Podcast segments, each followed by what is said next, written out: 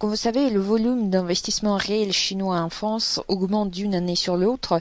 Avez-vous des chiffres exacts peut-être? Et comment explique-t-on la présence de plus en plus croissante des Chinois sur le marché français? Bonjour et tout d'abord euh, merci de m'inviter. Concernant le, les investissements chinois en France, euh, finalement les chiffres montrent que ce n'est pas si important que ça malgré effectivement une, une croissance que vous soulignez. À l'heure actuelle, en termes d'investissement étranger, les investissements chinois ne représente que 1% des investissements étrangers euh, totaux en France. Donc finalement, ça reste très mesuré. Le gros problème, c'est que effectivement, il y a eu quelques cas médiatisés. Euh, je pense notamment à Fram, là, qui est en passe d'être racheté. Je pense également à l'aéroport de Toulouse, dont euh, les Chinois ont pris des parts plus que significatives. Donc si vous voulez, c'est plus le secteur qui va faire euh, entre guillemets scandale, puisque effectivement les aéroports c'est partie des infrastructures, c'est une euh, dimension stratégique pour la France, et là forcément ça devient problématique. Concernant votre question et les origines, vous savez qu'à l'Union populaire républicaine, euh, nous dénonçons très régulièrement l'Union européenne et les traités européens, et nous souhaitons bien évidemment en sortir. Et parmi ces traités, il y a un article qui est l'article 63 du traité sur le fonctionnement de l'Union européenne, qui stipule qu'il est euh, interdit euh, d'inter, enfin interdit entre guillemets euh, toute restriction aux échanges de, de, capitaux et aux mouvements de capitaux est interdite au sein de l'Union européenne et vis-à-vis -vis des pays tiers. Donc dans les pays tiers, il y a évidemment la Chine. Ce qui se passe en fait, c'est que tout simplement, il est interdit pour l'État français d'interdire euh, des rachats, par exemple d'entreprises euh, françaises ou de patrimoine ou autres, sauf exception. Donc ça, c'est gravé dans le marbre par les traités européens. Et vous ne les changerez jamais pour la simple et bonne raison que pour changer une ligne d'un traité européen, il faut l'unanimité des 28 États membres. Et vous pensez très bien qu'il y a des pays comme, euh, je pense au Luxembourg, je pense aux Pays-Bas, qui vivent de ça, ou même le Royaume-Uni avec la City. Donc c'est-à-dire que c'est quelque chose sur lequel il est impossible de revenir dans le cadre de l'Union européenne. Et ça implique dans un sens les délocalisations et dans l'autre sens euh, les achats de, de, patrimoine. Donc c'est vrai qu'on parle de la Chine, mais ça reste mineur. Par exemple, euh, si on prend les entreprises du CAC 40 ou les investissements étrangers en France, je vous l'ai dit, la Chine c'est 1%, les États-Unis d'Amérique c'est plus de 20%. Oui. Donc on parle beaucoup de la Chine, mais finalement c'est plus les États-Unis euh, qui rachètent la France et l'économie française que les Chinois à l'heure actuelle.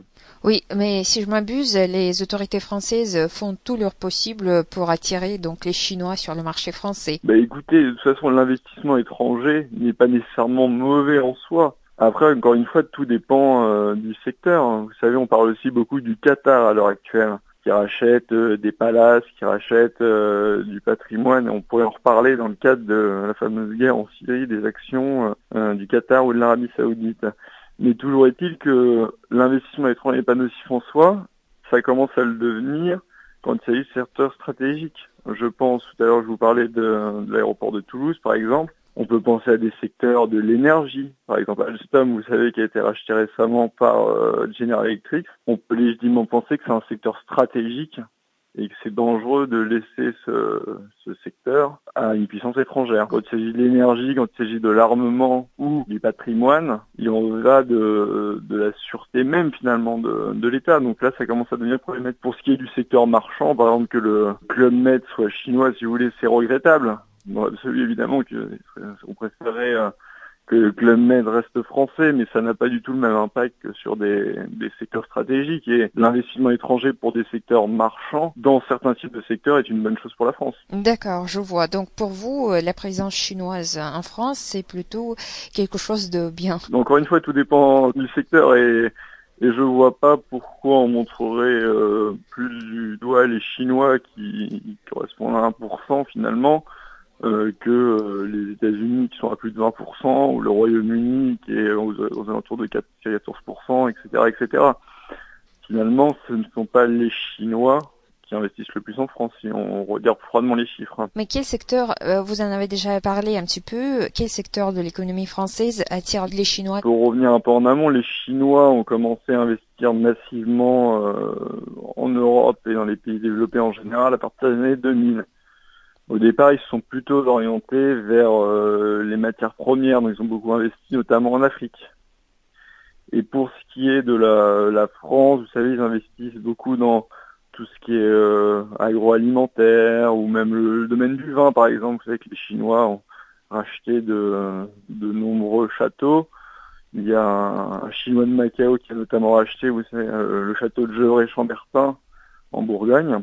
Donc euh, voilà, ils investissent dans ces secteurs-là essentiellement. Alors après, il y a également voilà le, le tourisme. Donc vous voyez le, le Club Med, euh, on parle de Fram à l'heure actuelle. Donc voilà, c'est essentiellement en France tourisme, agroalimentaire et tout ce qui est vin, gastronomie. Ils investissent massivement euh, dans le Bordelais et il faut savoir qu'il y a déjà eu des reproductions à l'identique en Chine de châteaux, de, de grands châteaux de, de Bordeaux. Donc c'est un secteur qui les intéresse particulièrement. C'est voilà, c'est le secteur euh, du luxe et, euh, et forcément les, les, vins français euh, sont en pointe dans la matière. Et bien que les autorités françaises essaient de nouer des liens solides avec la Chine, la population semble avoir un petit peu peur devant les conglomérats chinois qui s'emparent de plus en plus des secteurs de l'économie française. D'où vient cette peur, selon vous? Je pense que médiatiquement, comme je vous l'ai dit, j'ai l'impression qu'on en parle plus, même si l'affaire Alstom a fait beaucoup de vagues comme c'est euh,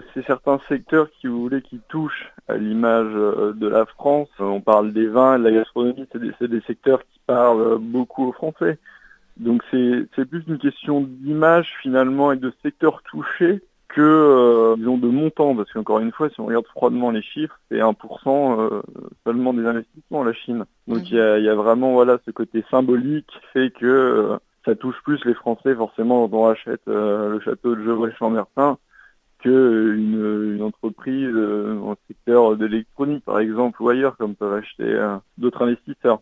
Si on prend le, le, secteur industriel, on sait très bien que le secteur est en difficulté. Donc, euh, encore une fois, on, la concurrence complètement exacerbée dans le cadre de l'Union européenne et le fait d'avoir un euro qui n'est pas compétitif quand on regarde les structures économiques françaises, c'est très compliqué pour le secteur de l'industrie et même ça commence à le devenir pour l'agriculture. Donc euh, voilà, qui dit secteur en difficulté euh, dit euh, bonne opportunité d'achat pour des investisseurs étrangers forcément.